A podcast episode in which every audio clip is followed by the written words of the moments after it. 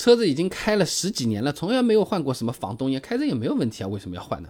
真的是这样吗？哎，我去看了一下各个车型的保养手册啊，长一点呢，它确实是可以用到十年的。你比如说本田保养手册上面说的啊，新车自带的冷却液可以使用十年二十万公里，甚至还有免维护的。你比如说奥迪，说明书直接讲你不用换。哎，但是呢，也不是所有车子都那么久嘛，保养周期短一点的，普遍也就两年左右要换的。你比如说吉利和长安大部分车型保养手册规定呢是二十四个月或者是四万公里你要换一次啊。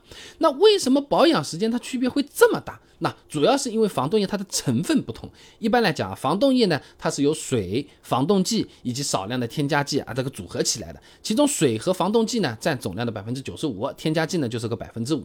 但是这百分之五的添加剂，特别是其中的缓释剂啊，是直接决定了防冻液它能用多久的啊。那无机型缓释剂消耗会比较快，使用寿命呢就只有一到两年啊。而有机缓释剂呢消耗是比较慢的，使用寿命呢一般是三到五年，甚至是更久。哎，就好像饮料里面它也不是加防腐剂嘛，科技越狠，量越多。保质期就越长啊，保质期比较久的呢，就叫长效防冻液了。顾名思义啊，那我们的车子如果保养周期是比较短的，那可不可以换这种长效的防冻液呢？我怕麻烦嘛，当然可以。我们选择大品牌的防冻液，包装或者详情页面一般都会明确说明更换时间啊。现在市面上还有一种无水防冻液，它可以很久不换，甚至还有商家说永久免维护。有点点夸大宣传的意思啊！感兴趣的朋友呢，可以点赞留个言，多的话呢，专门出个视频给大家聊一聊这个事情。那保养周期长的十年换一次的车型，甚至更久的朋友，是不是你就不用去管它呢？肯定也不是。虽然有些车型是宣称免维护的啊啊，我还是推荐各位朋友定期检查一下。等到水箱腐蚀了，发动机拉缸了，那个时候也就来不及了，也是肯定过了质保期了，对不对？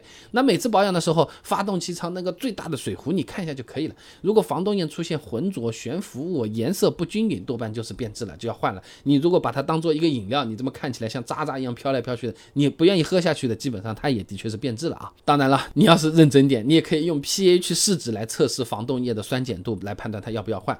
当 pH 值在七点五到十一之间呢，它是能起到最好的保护作用的。pH 低于七点五，酸性过强，就容易腐蚀水箱内的金属了啊。那如果测出来低于七点五呢，就应该换了啊。